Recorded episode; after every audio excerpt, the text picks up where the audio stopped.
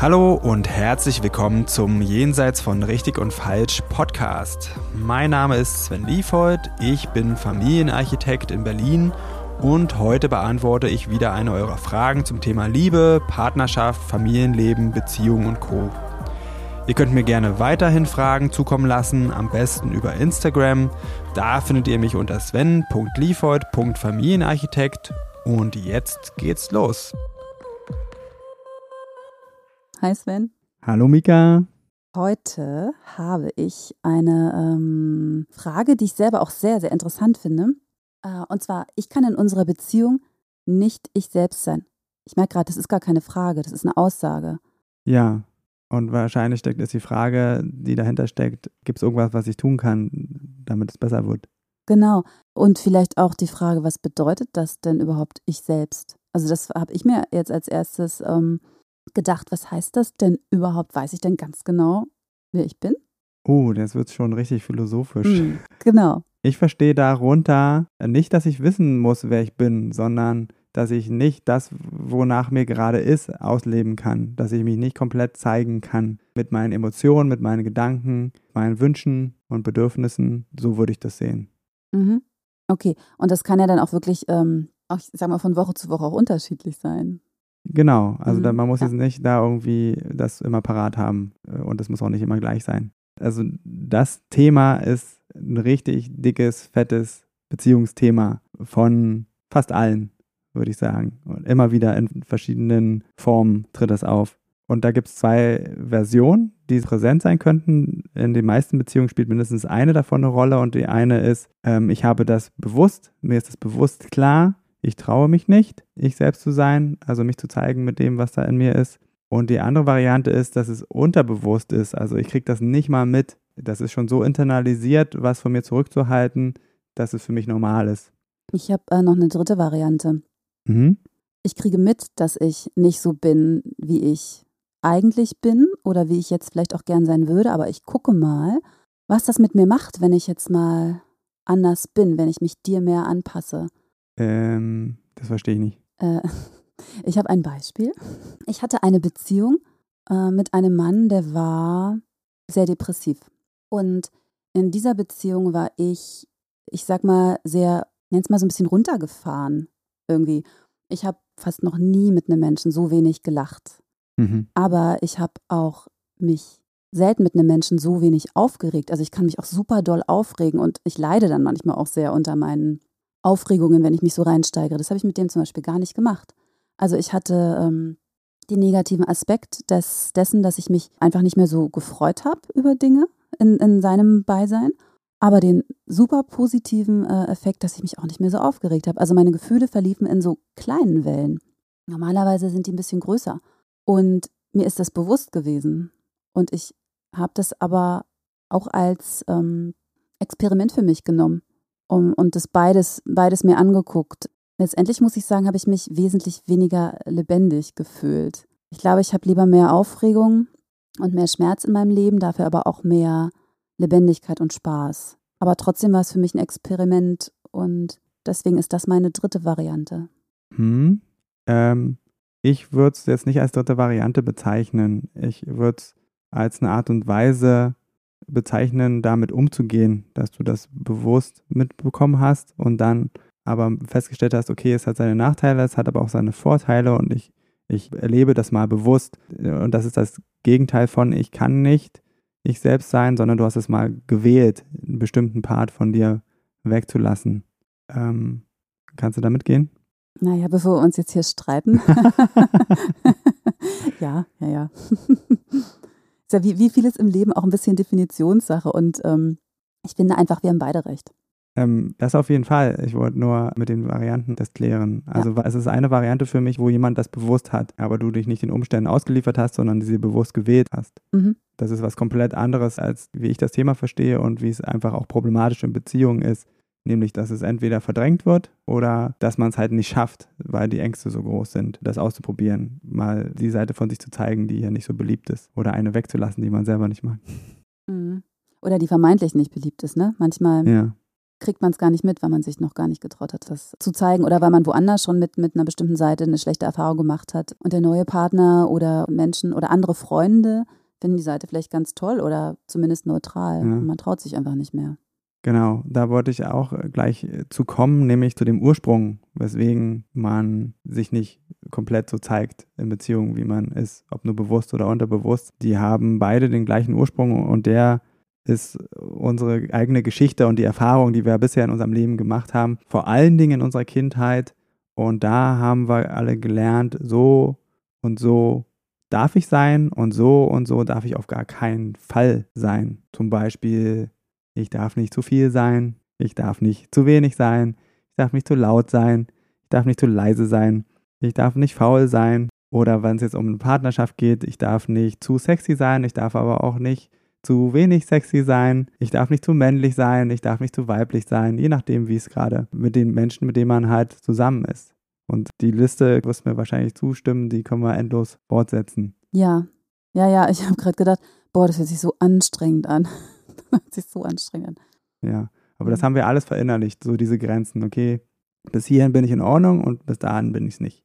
Und anhand unserer Erfahrungswelt, in der wir als Kind aufgewachsen sind, hat sich das sehr, sehr, sehr verfestigt und das nehmen wir mit in eine Beziehung und da macht es uns halt das Leben schwer, weil wir auf einmal mit anderen Menschen zu tun haben, die ganz andere Grenzen und Vorlieben haben.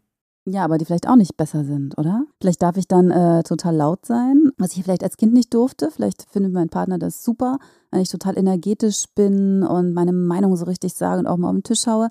Dafür ähm, findet er mich aber schrecklich, wenn ich mal nachdenklichen stillen Tag habe, zum Beispiel. Ja, und da kommt es dann auch wieder darauf an, was ich erlebt habe, wie ich dann darauf reagiere. Ob ich sage, oh Mann, das tut mir leid, dass du das schrecklich findest. Heute muss das sein. ich, ähm, entweder ich kann gehen oder du kannst ja irgendwie dich verkrümeln und dann nachher begegnen wir uns wieder. Ne? Oder du sagst, oh mein Gott, auf gar keinen Fall, das ist eine Seite, die werde ich hier nicht nochmal ausleben. Je nachdem, wie du das verinnerlicht hast, was die Konsequenzen davon sein könnten. Das setzt aber auch ein bisschen voraus, dass der Partner oder die Freundin sich traut, auch das zu sagen. Ne? Manchmal spürt man ja nur so, so unterschwellig, oh nee, irgendwas ist hier gerade komisch. Ich passe vielleicht gerade der anderen Person nicht so richtig. Und die sagt es aber gar nicht. Die sagt gar nicht, oh nee, du bist mir gerade zu laut oder so. Und dann bin ich in meinem Interpretationsmodus und fühle mich aber einfach trotzdem irgendwie falsch.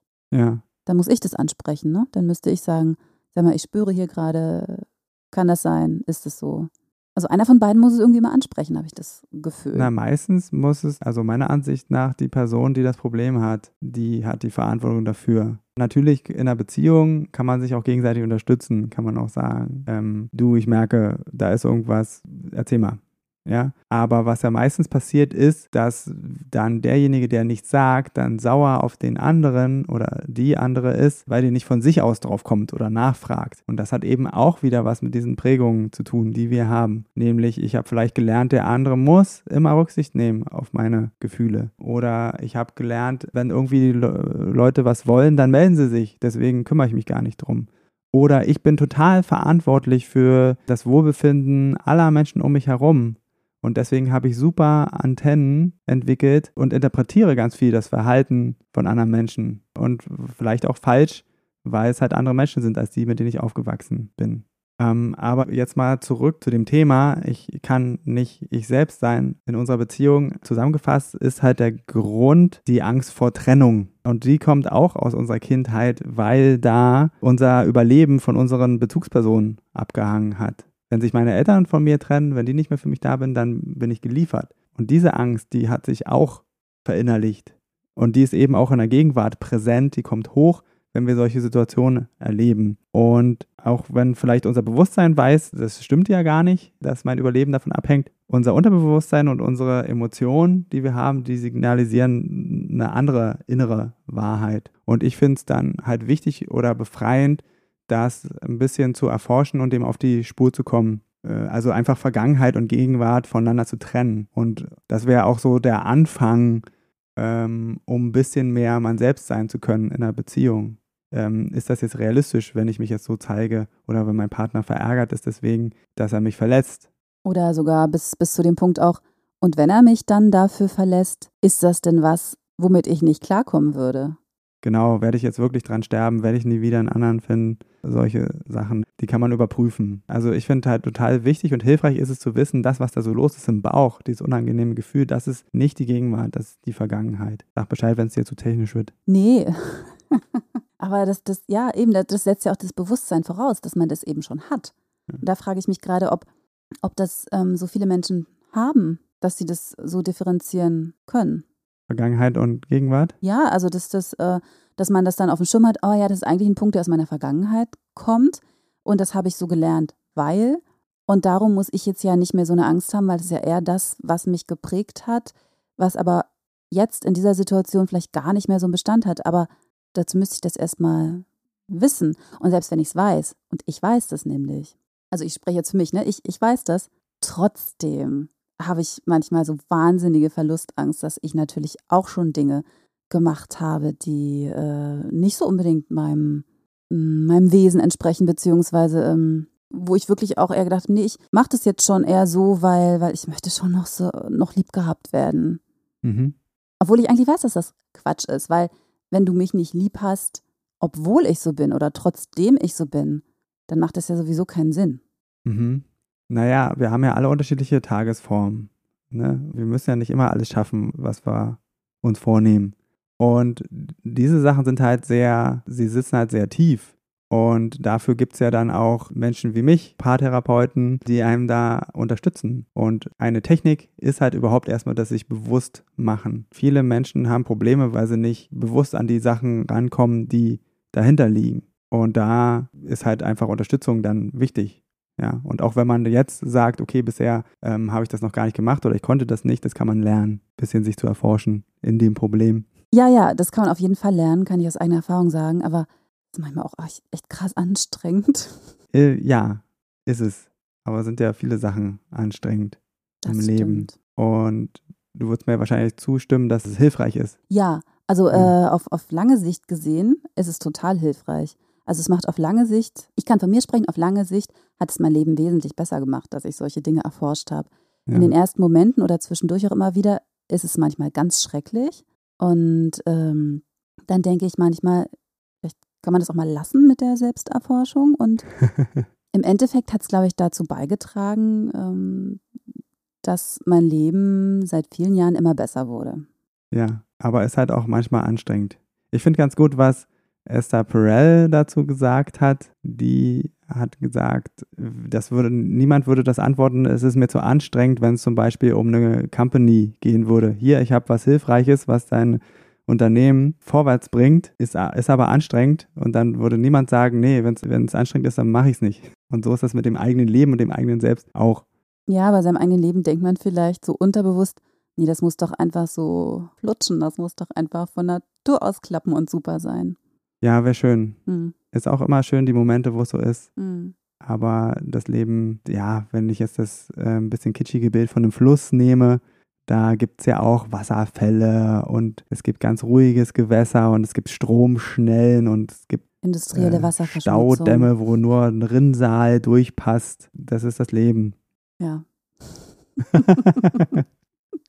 das stimmt. Aber äh, sag mal, ich habe noch mal eine Frage, wenn. Ja ich jetzt in einer Beziehung bin mit total unterschiedlichen Hobbys zum Beispiel. Ne? Also zum Beispiel, ich verreise total gerne, mein Freund nicht. Ich ähm, will mich die ganze Zeit mit Musik beschäftigen, mein Freund möchte sich die ganze Zeit mit Technik beschäftigen. Ähm, und man ist dann aber ähm, so genervt, weil man irgendwie so wenig Gemeinsamkeiten hat.